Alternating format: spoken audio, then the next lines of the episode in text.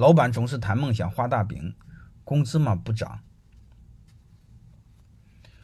我们所有的打工的，我们都认为老板不是个东西，都认为老板给的工资低，能听明白吧？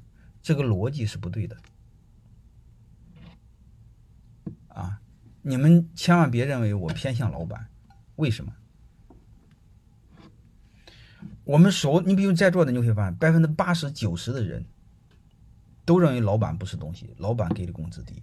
但是我问你们一句话：如果老板给的真低，但是老板又没有绑架你，又没有强迫你给他在这工作，那你为什么不走呢？你为什么不换呢？你能听明白这意思吧？如果真低的话，你会换一个高的，好吧？这是最本质的一个事儿啊！就像一个人老说他对他不好，他非要和他做朋友，这就叫有病。他对你不好，你你你对你就拜拜不就行了吗？对吧？所以你会发现，我们做打工的时候呢，当你我们不具备谈判能力的时候，千万别认为收入低。如果你什么时候你认为收入低了？你明天要离开，今天又认为收入低。我们最最最不好的一个状态是什么？就是老认为这老板不是东西，公司又不是个东西，然后你又在这儿，你又在这儿浪费了青春，心又没在工作上，最终是毁掉了你是什么？毁掉了你的青春，换来点无限贬值的现金，然后是你的一个极其颓废的心态。所以你相信？你相信你得到的东西，它市场它是没有市场最大的一个原则就是公平交易嘛。你就要买东西的时候，你会发现你贵你可以不买嘛，你便宜可以不卖嘛，对吧？所以你会发现，我们一定要把这个本质看透。你要把这个本质看透，你心态马上平衡啊。我们永远要做双赢的事儿。还有一个呢，我再想多说一个事儿啊，给给你们在座所有的打工的啊，就是不除了老板之外的，不管你是高管还是什么永远给你谈一个事儿，付出。和得到永远没有平等，永远没有公平的，它都有一定的滞后性。你比如说，老板投入，他可能十年之后才能得到。做买卖永远是先赔后赚，你会发现它中间一个时间差。有些做的企业更强的，他十年之后才能得到他的投资收益。你比如有些思想家、哲学家，你会发现他死了之后才能收益。你会发现，越优秀，他这个周期拉得越长，就是投入和回报的周期越长。当然，对打工来说，就是干一天活给一天钱钱，他当天就是投入，投产比就是稳是对等的。所以，对我们年轻的来说，嗯，特别是你们大学毕业、科班毕业，一定要认同你的投入和得到，它中间有一个时间差。你别太急于把你的投入和得到永远对等。第一，你认为你的投入，你有本能的一点放大。第二，你即便是没放大，你的投入和你的得到，它有时间差。这个时间差本来就是客观事实，这个时间差背后是考验你有没有胸怀，有没有眼光。因为这个时间差干什么？这个时间差让你提高能力，能力一到，那个得到马上就会给你。太多的小人老是认为，我老板还是没给我，我就是付出的还没给我。唉。如果这么说，那证明你有病。他没给你，你还不离开，你还抱怨了好几年。那你说我就是命不好，我碰到老板都是他娘的坏人。如果一个人天天碰到骗子，说明这个人是什么？这个人智商极低，全是笨蛋。你连选人都选不好，不骗你骗谁？是这个逻辑吧？这不就是分析问题底层分析问题吗？那你说我没有谈判资格，我不能，我还不能换单位，我就这个单位，出去找不着更好的工作。那很简单，你就老老实实当孙子，把自己的能力提高起来，提高到什么程度？提高到不可替代。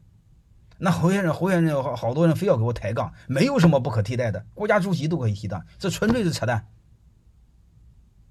你在你的单位不可替代不就行了吗？对吧？你在那个工作前两年的员工中不可替代不就行了吗？最起码你或者你在你那个城市不可替代不就行了吗？最起码我在我这个领域国内是不可替代的，对吧？你先一点一点来来，你别抬杠嘛。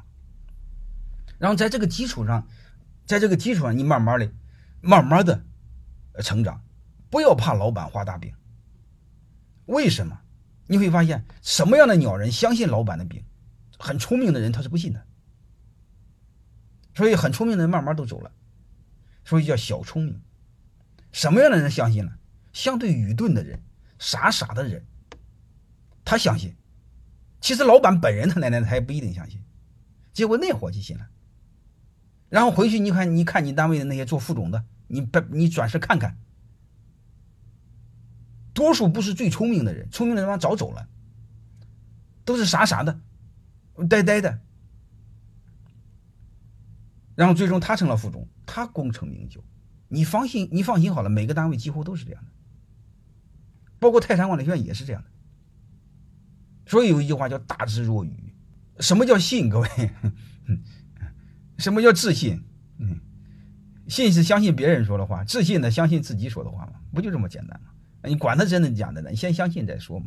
相信的时候有动力，把能力提提高起来，是吧？你能力只要提高起来之后，他对你不好无所谓，你换个单位马上。你的能力和收入是不成正比了，他就这么个逻辑关系嘛，好吧？没有什么东西，你把一切看得很坦然，你千万别认为你的付出光得到现金，你的付出永远要知道，年轻时候的付出永远要得到能力，能力是第一位的，特别是不可替代的能力，一定要这样干。还有一个年轻，为什么我一再主张你们打工呢？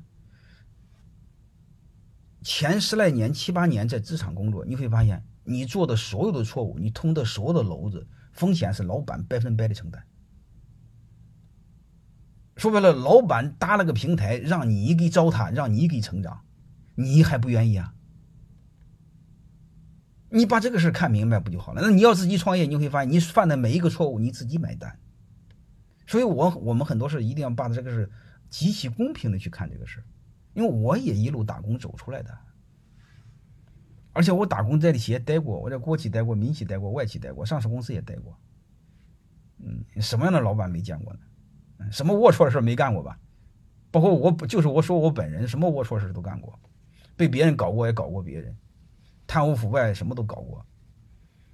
这事都知道，你一路回来，你把它看明白就好了。但是有很多你们没看明白，把它把它搞懂，好吧？包括你们影响教育你们的孩子，你家有亲戚朋友。